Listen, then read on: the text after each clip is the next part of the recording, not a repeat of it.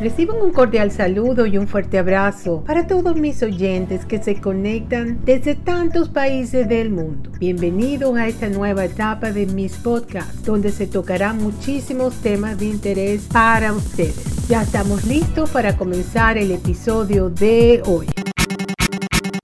El episodio de hoy les voy a hablar sobre la gastronomía latinoamericana. Está compuesta de una mezcla de muchos sabores del mundo. Por eso es que es tan riquísima la comida latinoamericana. Y entonces, bueno, a pesar de que no todos los pueblos latinoamericanos tienen el mismo clima, hay unos que son mucho más altos y tienen eso por la altitud, cultivan otras cosas y otros que son más tropicales. Ni los mismos suelos, la diversidad culinaria de la región se unen a través de cuatro principales alimentos. ¿Cuáles son esos cuatro principales alimentos? A pesar de que tenemos diferencia en cuanto a los suelos, la altitud, la diversidad, la región, hay cuatro elementos que son comunes en la comida latinoamericana, que es la yuca, el maíz, la papa y el plato. Estos ingredientes no pueden faltar en la comida latinoamericana. A mí particularmente me encanta la yuca, hervida o frita, me fascina. El plátano también. No tanto la papa, pero me gusta el maíz, y bueno, son excelentes mm, ingredientes para esta comida latinoamericana. Estos cuatro ingredientes básicos, la yuca, el maíz, la papa y el plátano, son ingredientes básicos de esta dieta latinoamericana que se encuentran por todo el continente. En algunos países tienen cuentiosas variaciones y uso. Cuando viajamos a lo largo de estos países encontramos el maíz en forma de arepa, tortilla, pupusa o atol. La papa la encontramos en sopas, puré cremas y en La yuca en forma de casabe, galletas, dulces y aglutinar. Y el plátano, aunque no se cultiva en los países de clima más frío, existen en diversas formas como el maduro verde o maqueño como es llamado en Ecuador. El plátano me encanta, me encantan los, los tostoncitos, esos que vienen en bolsitas también. Me gustan los maduros y, y los que son verdes también. Los españoles le abrieron la puerta a una serie de influencias y de incorporación de elementos a la dieta de los aborígenes. En este encuentro de culturas no solo se empezaron a diversificar las razas, sino también los modelos de alimentación que hoy conocemos como gastronomía latinoamericana. La riqueza gastronómica de América Latina es única. Los ingredientes de cada plato típico muestran una variada mezcla de elementos indígenas, africanos, y europeos, que a lo largo de los años se han ido adaptando a otras culturas de Asia y el Medio Oriente. La gastronomía latinoamericana es una fusión de elementos étnicos, culturales y sociales única en el mundo. Es exquisita, muy riquísima. Todo lo que hace estos platos latinoamericanos son divinos. En Argentina, por ejemplo, la combinación de la cocina italiana, española, indígena y criolla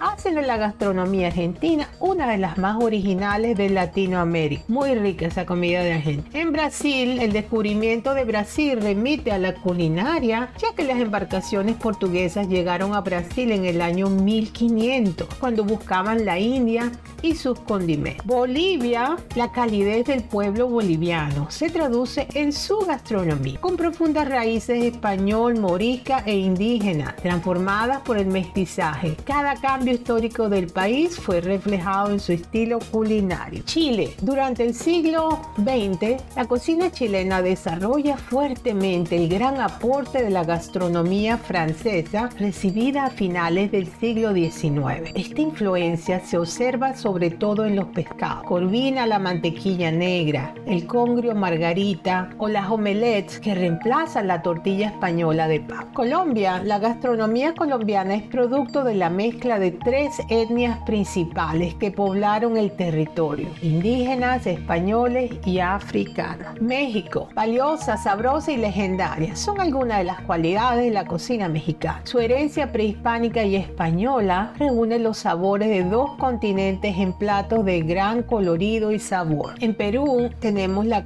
indígena e hispana, la cocina peruana. Es sin ningún lugar a duda una de las mejores del mundo. Su riqueza multicultural se transmite en cada plato. Ellos también tienen mucha influencia asiática en los platos que preparan. Por eso es tan diversa de los platos peruanos. La gastronomía peruana tiene algo de española, india, africana, criolla, mulata, mestiza y de sambo. Y también tiene de asiática. Venezuela, la cocina de estas tierras es la función de varias culturas con una marcada personalidad. Se caracteriza por el uso del maíz, yuca, plátano, ají dulce, granos, tubérculos, caña de azúcar, carnes y aves variadas, de donde derivan platos con sabores Así mismo es, es muy rica las, las hallacas que se hacen en diciembre, que son envueltas en hojas de plátano y se hace una masa con, con maíz que ya viene precocida la masa y se hace un caldo de gallina y se amasa con ese caldo de gallina y se hacen unas rueditas como bien planitas y ahí se pone un guiso que, que lleva gallina, lleva cerdo, lleva carne. Hay gente que las hace solo de gallina. Yo las hago solamente de gallina o de pollo. A veces las hago de bacalao y se envuelven en esta hoja de plátano y se cocinan al vapor. Se hacen, es costumbre hacerlas solamente en diciembre, pero yo las hago todo el año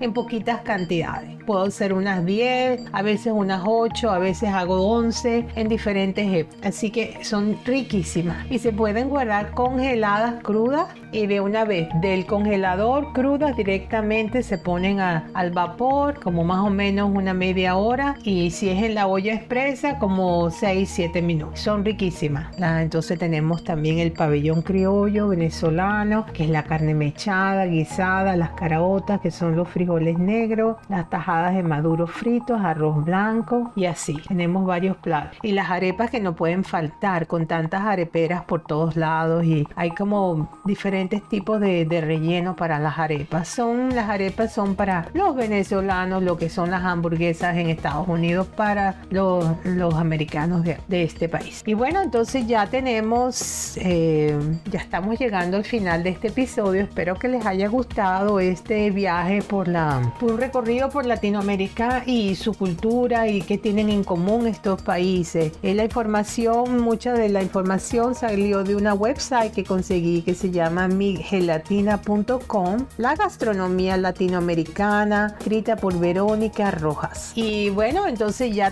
tenemos 8 minutos y donde quiera que se encuentren, de día, de tarde, de noche, madrugada, reciban un fuerte abrazo desde la costa este de los Estados Unidos y será hasta el próximo episodio. Chao.